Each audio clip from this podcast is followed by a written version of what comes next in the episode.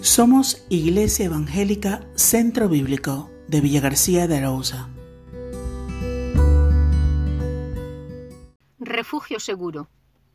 Oh Jehová, tú me has examinado y conocido. Salmo 139.1. Buscar lugar seguro donde escondernos es algo que desde la infancia todos hemos aplicado. Nos escondemos bajo las sábanas cuando algún temor nos asusta en la noche como si fuesen un parapeto seguro frente a la adversidad.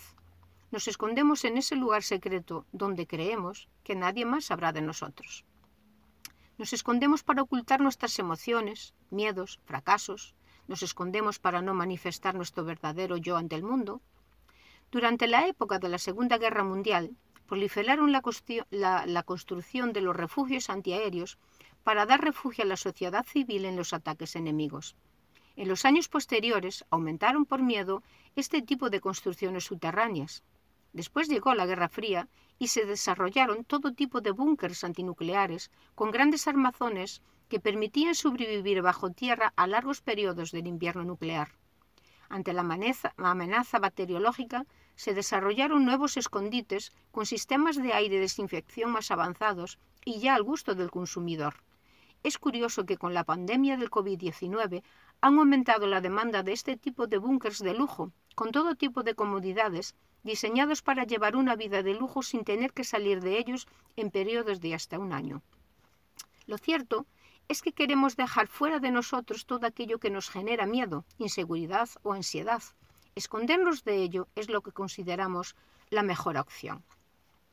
Esta misma estrategia en muchos momentos pretendemos aplicarla a nuestra relación con Dios, al examinar nuestra realidad, somos conscientes de que merecemos el castigo que no estamos limpios para comparecer delante de la santidad de Dios.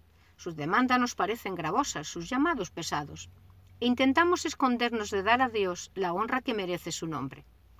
Como el pueblo de Israel, que experimentó la gran liberación de Egipto y al rato de cruzar el Mar Rojo comenzaron a murmurar de Dios, como si Dios no escuchase sus quejas. Habían visto el poder, la grandeza, la gloria de Dios. Pero el problema no es que no estuviesen bajo la opresión de los capataces egipcios, sino que la idolatría estaba en su corazón. Habían sido liberados, pero tenían el corazón esclavo. Quizás, como Jonás, escuchamos el llamado de Dios y su reto para nuestra vida, pero no es lo que nosotros anhelamos e intentamos huir de la presencia de Dios. Allá, al lugar más remoto del mundo navegable de su tiempo. No podía ir más lejos. Pero tiene que descubrir, como el salmista nos enseña, que no podía huir de Dios, no porque Dios le persiguiese, sino porque ya estaba en su escondite. Dios está en todo lugar.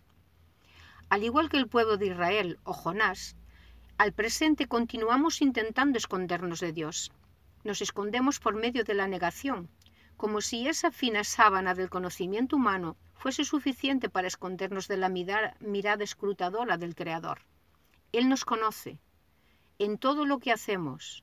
Él entiende las motivaciones más profundas de nuestra vida. Él escudriña, literalmente avienta y sacude como esas sábanas que quieres aventar antes de volver a tenderlas, de tal modo que nada quede encubierto por ellas. Todas las ideas que niegan la existencia, la pertinencia y el conocimiento de Dios poco a poco van siendo removidas de la historia por el viento escrutador del Creador.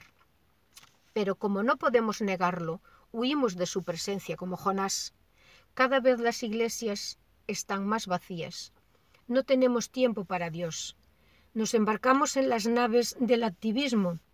Más trabajo, más compromisos, más tareas de esta vida que no nos dejen tiempo para Dios y cuando parece que ya el agotamiento nos vence, entonces nos rendimos a la siesta del hedonismo, buscando en la despreocupación la vía de escape para tener que considerar a Dios. Pero cuando finalmente las circunstancias nos hacen despertar del letargo, nos abandonamos a la suerte de las circunstancias sin dar tiempo al espíritu. Seguimos intentando huir de enfrentarnos con Dios. Podemos asumir castigos, luchas, pero aún ahí huimos de Dios. Y Dios continúa diciéndonos, conozco tus pensamientos, entiendo todo lo que te motiva. Conozco tus necesidades.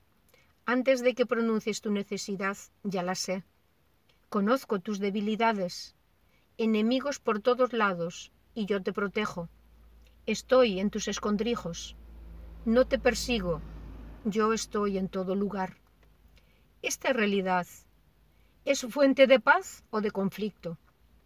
¿Hemos de entenderlo como una limitación de nuestras libertades o como la protección de Dios para nuestra vida? Ambas cosas son factibles. Es una limitación y protección. Es paz y crisis. La línea que separa ambas respuestas es muy fina. Está en lo que nos cueste practicar lo que la Biblia llama el arrepentimiento. Mientras me esfuerzo en esconderme de Dios, nunca tendré paz y siempre me sentiré perseguido por la conciencia que me acusa, por la justicia de Dios que me condena. Si vivo alejado de Dios, ese conocimiento perfecto que Él tiene de los más profundos secretos de mi vida será una amenaza constante de castigo.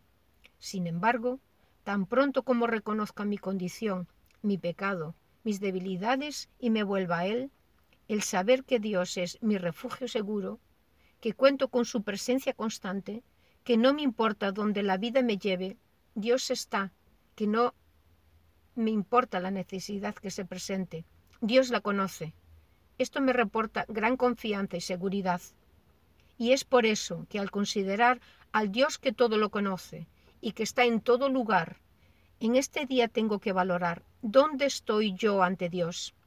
¿Intento esconderme de Él negar mis realidades y eludir sus juicios? ¿O estoy reconociendo mi pecado y descansando en Él, que es quien me protege de todos los enemigos? Su mano delante, tras y encima de mí me da seguridad. Amén.